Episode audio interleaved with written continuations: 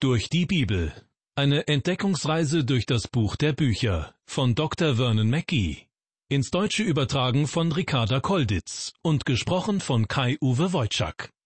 Herzlich willkommen zu unserer biblischen Entdeckungsreise, die uns zurzeit durch das alttestamentliche Buch Daniel führt. Die ersten vier Kapitel haben wir bereits hinter uns gelassen. In denen ging es vor allem um Ereignisse, die während der Regierungszeit des babylonischen Königs Nebukadnezar stattgefunden haben. Inzwischen sitzt ein Nachfolger auf dem Thron, nämlich ein gewisser Nabonid, der in unserem Bibeltext allerdings gar nicht in Erscheinung tritt. Denn während Nabonid viele Jahre im Ausland verbringt und sich auf so manchem Schlachtfeld bewährt, herrscht sein Sohn Belsazar, der Kronprinz. Am Anfang von Kapitel 5 des Danielbuches sind wir ihm erstmals begegnet. Er hat ein wunderbares Festmahl zubereiten lassen, seine tausend Mächtigen dazu eingeladen und, so berichtet die Lutherbibel ziemlich unverblümt, er soff sich voll mit ihnen. Mehr als der Alkohol selbst waren jedoch die Trinkgefäße das Problem. Der babylonische König Belsazar hat für sich und seine Mächtigen ein herrliches Mahl und ein ausschweifendes Trinkgelage veranstaltet. Dafür ließ er die goldenen und silbernen Gefäße holen, die einst Nebukadnezar aus dem Tempel in Jerusalem geraubt hatte. Seit vielen Jahrzehnten waren diese Gefäße im Besitz der Babylonier, aber sie waren nie benutzt worden. Doch Belsazar scheute sich nicht, aus den heiligen Gefäßen seinen Wein zu trinken. Dazu gab es lobende Trinksprüche auf die verschiedenen goldenen, silbernen, bronzenen, eisernen, hölzernen und steinernen Götter. Das konnte sich der wahre Gott jedoch nicht bieten lassen und ließ an der Wand eine geheimnisvolle Schrift erscheinen. Wieder haben wir miterlebt, dass die babylonischen Weisen und Wahrsager das Rätsel nicht erklären und deuten können. So wurde erneut Daniel geholt, der die Schrift liest und deutet. Doch bevor er das tut, hält er vor Belsazar die beste Predigt, die dieser je zu Ohren bekam. Daniel ist inzwischen längst nicht mehr der junge Mann, wie wir ihn vor dem alten König Nebukadnezar erlebt haben. Er selbst ist nun ein alter Mann und er steht vor einem jungen König. Seine Worte an ihn finden wir in Kapitel 5 des Danielbuches ab Vers 18. Er spricht zu Belsazar, Mein König, Gott der Höchste hat deinem Vater Nebukadnezar Königreich, Macht, Ehre und Herrlichkeit gegeben. Um solcher Macht willen, die ihm gegeben war, fürchteten und scheuten sich vor ihm alle Völker und Leute aus so vielen verschiedenen Sprachen. Er tötete, wen er wollte, er ließ leben, wen er wollte, er erhöhte, wen er wollte, er demütigte, wen er wollte. Der ehemalige König Nebukadnezar war ein absoluter Herrscher gewesen, und Gott hatte ihm Macht, Ehre und Herrlichkeit gegeben. Daniel erinnert nun Belsazar an diesen Vorfahren und wie Gott an ihm gehandelt hat. Gott hatte ihn als Herrscher eingesetzt und ihm ein weltliches Königreich gegeben. Wie einst Nebukadnezar, so war auch Belsazar hochmütig. Aber während jener sich vor Gott gedemütigt hatte, war Belsazar in dieser Hinsicht völlig gleichgültig. Dabei wusste er, was mit Nebukadnezar passiert war aber er beugte sich trotzdem nicht vor dem wahren Gott, sondern missbrauchte die heiligen Tempelgefäße und lobte die falschen Götter. Das alles bekommt er nun von Daniel in den nächsten fünf Versen zu hören. Daniel spricht, weiter ab Vers 20, als sich aber sein Herz, also Nebukadnezars Herz, überhob und er stolz und hochmütig wurde, da wurde er vom königlichen Thron gestoßen und verlor seine Ehre und wurde verstoßen aus der Gemeinschaft der Menschen. Und sein Herz wurde gleich dem der Tiere, und er musste bei dem Wild hausen und fraß Gras wie Rinder, und sein Leib lag unter dem Tau des Himmels und wurde nass, bis er lernte, dass Gott, der Höchste, Gewalt hat über die Königreiche der Menschen, und sie gibt, wem er will. Aber du, Belsazar, sein Sohn, hast dein Herz nicht gedemütigt, obwohl du das alles wusstest, sondern hast dich gegen den Herrn des Himmels erhoben, und die Gefäße seines Hauses hat man vor dich bringen müssen. Und du, deine Mächtigen, deine Frauen und deine Nebenfrauen, ihr habt daraus getrunken. Dazu hast du die silbernen, goldenen, ehernen, eisernen, hölzernen, steinernen Götter gelobt, die weder sehen noch hören noch fühlen können. Den Gott aber, der deinen Odem und alle deine Wege in seiner Hand hat, den hast du nicht verehrt. Darum wurde von ihm diese Hand gesandt und diese Schrift geschrieben. Soweit die Verse 20 bis 24. Sie merken schon, Daniel bekommt richtig viel Zeit zum Sprechen und seine Worte sind kraftvoll. Gott hatte Nebukadnezar das Königreich gegeben, und dieser war ein absoluter Herrscher gewesen, den niemand in Frage stellen oder hindern konnte und dessen Wünsche und Launen befolgt werden mussten.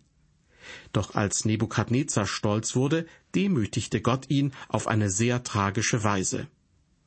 Daniel erinnert nun Belsazar an diese demütigende Erfahrung Nebukadnezars und bezeichnet ihn als dessen Vater. Gemeint ist sein Vorfahre, und einige Bibelübersetzungen verwenden auch entsprechende Begriffe, um dies deutlich zu machen. Und Belsazar, lässt er sich von Daniels Predigt beeindrucken? Schließlich ist er tatsächlich ein stolzer, hochmütiger und eitler Mann. Obwohl er weiß, dass Nebukadnezar eine Zeit lang geisteskrank gewesen war und wie ein wildes Tier gelebt hatte, so hat Belsazar aus diesen bedrückenden Vorkommnissen doch nichts gelernt. Stattdessen entweihte er heilige Gefäße, die aus dem Hause Gottes, aus dem Tempel in Jerusalem stammten. Damit hat Belsazar den wahren und lebendigen Gott herausgefordert. Durch die profane Benutzung der heiligen Gefäße bei einem Trinkgelage hat er Gott beleidigt und verspottet. Er kannte die Wahrheit, wusste, wie es seinem königlichen Vorfahren Nebukadnezar ergangen war, und doch tat er so, als ob Gott ihm nichts anhaben könnte. Liebe Hörer, Gott zerstört nur diejenigen, die die Wahrheit kennen und sie trotzdem ablehnen. In der Zeit der großen Trübsal werden diejenigen getäuscht werden, die das Licht abgelehnt haben. Paulus schreibt im zweiten Thessalonicher Brief, Kapitel 2, der Böse aber wird in der Macht des Satans auftreten mit großer Kraft und lügenhaften Zeichen und Wundern und mit jeglicher Verführung zur Ungerechtigkeit bei denen, die verloren werden, weil, und darauf kommt es an, weil sie die Liebe zur Wahrheit nicht angenommen haben, dass sie gerettet würden. Darum sendet ihnen Gott die Macht der Verführung, so dass sie der Lüge glauben, damit gerichtet werden alle, die der Wahrheit nicht glaubten, sondern Lust hatten an der Ungerechtigkeit. Und im Johannesevangelium, Kapitel 4, Vers 43 klagt Jesus, Ich bin gekommen in meines Vaters Namen, und ihr nehmt mich nicht an. Wenn ein anderer kommen wird in seinem eigenen Namen, den werdet ihr annehmen. Wenn man der Wahrheit den Rücken zukehrt, ist man offen für jeden Kult und jeden neuen geistlichen Trend. Warum sonst wachsen Sekten und Kulte, der Bereich der Esoterik und fernöstliche Praktiken heute so stark an? Warum ist der Aberglaube in unserer doch so aufgeklärten Welt wieder salonfähig geworden? Diese Dinge treten in der westlichen Welt verstärkt auf, weil wir, obwohl das Wort Gottes weitgehend frei zugänglich ist, es dennoch größtenteils abgelehnt haben. Ich bin deshalb der Meinung, das Wort Gottes muss wieder gelehrt werden. Es gibt mehr als genug Predigten, in denen diejenigen, die sie sich ausgedacht haben, das zum Besten geben, was sie selbst über dieses und jenes denken. Aber was sagt Gott? Welchen Unterschied macht es schon, was Sie oder ich denken? Wichtig ist nur, was Gott denkt. In unserem Bibelabschnitt verkündet Daniel nun, dass die geheimnisvolle Schrift an der Wand von Gott kommt, von dem Gott, den Belsazar gering geachtet und verspottet hatte. Es ist die Antwort Gottes auf die Sünde Belsazars. Noch hat er die Möglichkeit umzukehren und Buße zu tun. Ob dies geschieht, werden wir noch sehen.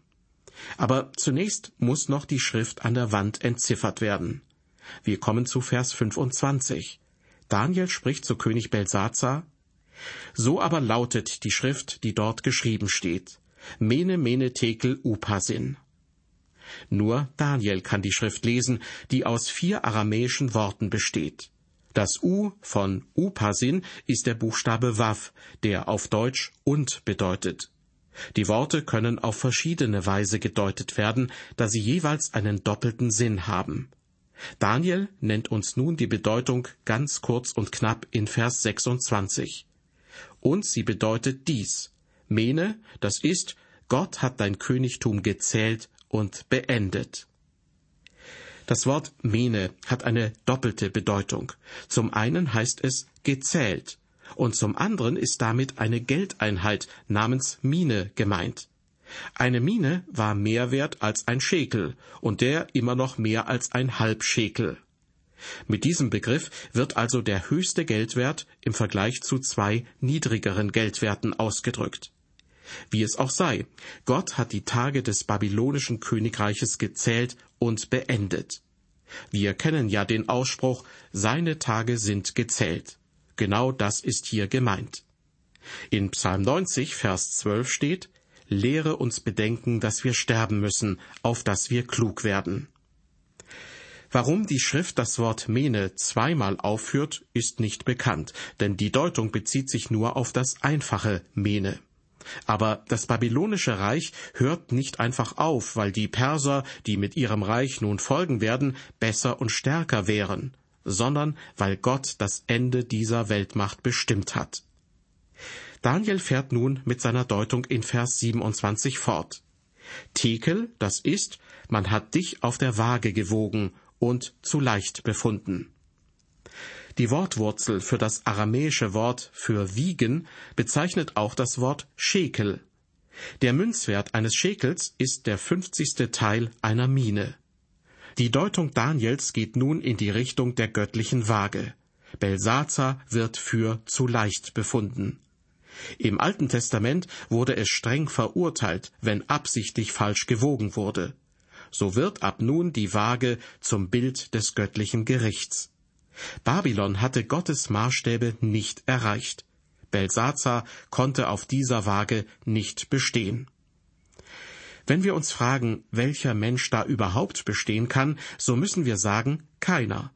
Nur wenn wir zu Gott kommen und somit ein Glied am Leib Jesu werden, werden wir nicht für zu leicht befunden. Denn Jesus wird sozusagen mit uns in die Waage steigen. Nur seine Gerechtigkeit bringt uns die Errettung. Im Römerbrief schreibt Paulus zu diesem Thema Folgendes. Nun aber ist ohne Zutun des Gesetzes die Gerechtigkeit, die vor Gott gilt, offenbart, bezeugt durch das Gesetz und die Propheten. Ich rede aber von der Gerechtigkeit vor Gott, die da kommt durch den Glauben an Jesus Christus zu allen, die glauben. Denn es ist hier kein Unterschied. Sie sind allesamt Sünder und ermangeln des Ruhmes, den sie bei Gott haben sollten und werden ohne Verdienst gerecht aus seiner Gnade durch die Erlösung, die durch Christus Jesus geschehen ist. Soweit aus dem Römerbrief, Kapitel 3, die Verse 21 bis 24. Kommen wir zurück zum Danielbuch. In Vers 28 wird nun das dritte Wort aus der geheimnisvollen Schrift erklärt, die plötzlich an der Wand erschienen war. Daniel sagt, Peres, das ist, Dein Reich ist zerteilt und den Medern und Persern gegeben. Peres, das ist die Einzahl zu Parsin und bedeutet Hälfte. Aber es ist auch eng verwandt mit dem aramäischen und hebräischen Wort für abreißen bzw. teilen. Das babylonische Reich wird in zwei Hälften zerteilt. Diese Teilung zerstört das Ganze. Es gibt aber noch eine dritte Bedeutung für das Wort Peres, denn es bezeichnet auch Persien. Die Herrschaft geht auf die Perser über und das Reich wird an die Meder und Perser gegeben. Hier wird deutlich, dass biblische Prophetie doppelsinnig sein kann und sich somit auch mehrfach erfüllen kann. Im Hinblick auf die Statue, von der Nebukadnezar geträumt hatte und die aus vier verschiedenen Metallen bestand, kann man sagen, das Haupt aus Gold ist nun entfernt. Es kommt die Zeit für die silbernen Arme und die silberne Brust. Gott hat diese Abfolge der Königreiche bestimmt. Und bis Jesus wiederkommt, wird Gott bestimmen, wer auf der Erde regiert. Daniel hat nun die Deutung der Schrift beendet. In Vers 29 lesen wir von der Reaktion Belsazars. Da befahl Belsazar, dass man Daniel mit Purpur kleiden sollte und ihm eine goldene Kette um den Hals geben. Und er ließ von ihm verkünden, dass er der Dritte im Königreich sei. Belsazar hält also seine Versprechen und gibt Daniel die versprochenen Geschenke. Er verkündet öffentlich, dass Daniel nun der Dritte im Königreich ist. Dieses öffentliche Ausrufen mutet allerdings seltsam an, wenn wir bedenken, dass der Palast zu dieser Zeit bereits belagert war und die Perser vor der Tür standen. Hielt sich Belsazar immer noch für allmächtig? Wir lesen nichts von einer Buße, Reue oder Umkehr Belsazars. Das Ende kommt schnell. Im letzten Vers von Kapitel 5 und dem ersten Vers von Kapitel 6 wird berichtet, aber in derselben Nacht wurde Belsazar, der König der Chaldäer, getötet. Und Darius aus Medien übernahm das Reich, als er 62 Jahre alt war. Gerade noch haben sie alle fröhlich miteinander getrunken, und wenige Stunden später wurde der König ermordet. Gottes Antwort kommt hier sehr schnell. Chaldea bedeutet Neubabylonier. Das babylonische Reich ist nun am Ende, und Darius, der Meder, übernimmt die Herrschaft. Eine welthistorische Wende hat stattgefunden, die Abfolge verschiedener Reiche. Wie bereits erwähnt, schleichen sich die Meder unterhalb der Stadtmauern Babylons durch den Kanal, nachdem sie zuerst das Wasser zurück in den Euphrat umgeleitet haben. Der griechische Geschichtsschreiber Xenophon beschreibt, wie die Perser die Stadt einnehmen und dass der persische General Gobrias Belsazar im Palast tötet. Auch babylonische Quellen berichten davon. Der Prophet Jeremia wiederum hatte prophezeit, die Heiden zu Babel werden nicht zu Felde ziehen, sondern in der Festung bleiben. Mit ihrer Stärke ist's aus, sie sind Weiber geworden. Ein Läufer begegnet dem andern und ein Bote dem andern, um dem König von Babel anzusagen, dass seine Stadt genommen sei an allen Enden und die Furten besetzt seien und die Bollwerke verbrannt und die Kriegsleute verzagt. Nun hat also Darius, der Meder, mit 62 Jahren die Herrschaft empfangen. Auch zwei Prophezeiungen aus dem Jesaja-Buch haben sich erfüllt. In Kapitel 13 heißt es dort, denn siehe, ich will die Meder gegen sie, also gegen die Babylonier, erwecken. Und in Jesaja 21 wird prophezeit, und siehe, da kommen Männer, die heben an und sprechen, Gefallen ist Babel, es ist gefallen, und alle Bilder seiner Götter sind zu Boden geschlagen. Das zeigt uns, wie vertrauenswürdig Gottes Wort ist. Was er spricht, das geschieht. Mit den Medern und Persern beginnt eine neue Ära, die zum Ende des babylonischen Exils der Juden und zur Neuerrichtung des Tempels in Jerusalem führen wird. Aber noch muss Daniel fremden Herrschern dienen und er kann sich seines Lebens nicht sicher sein. In Kapitel 6 wird berichtet, dass er beinahe einem Komplott zum Opfer fällt. Er landet in der berühmt-berüchtigten Löwengrube. Was geschieht mit Menschen, die Gott durch ihr Verhalten bewusst beleidigen und das Angebot von Buße und Umkehr nicht annehmen? Sie werden sterben müssen, sagt uns die Bibel denn der Sünde Sold ist der Tod. Doch nicht immer erfolgt diese Bestrafung so schnell wie bei König Belsazar im fünften Kapitel des Danielbuches. Gerade noch hat er getrunken und gefeiert, und schon wenige Stunden später wird er ermordet.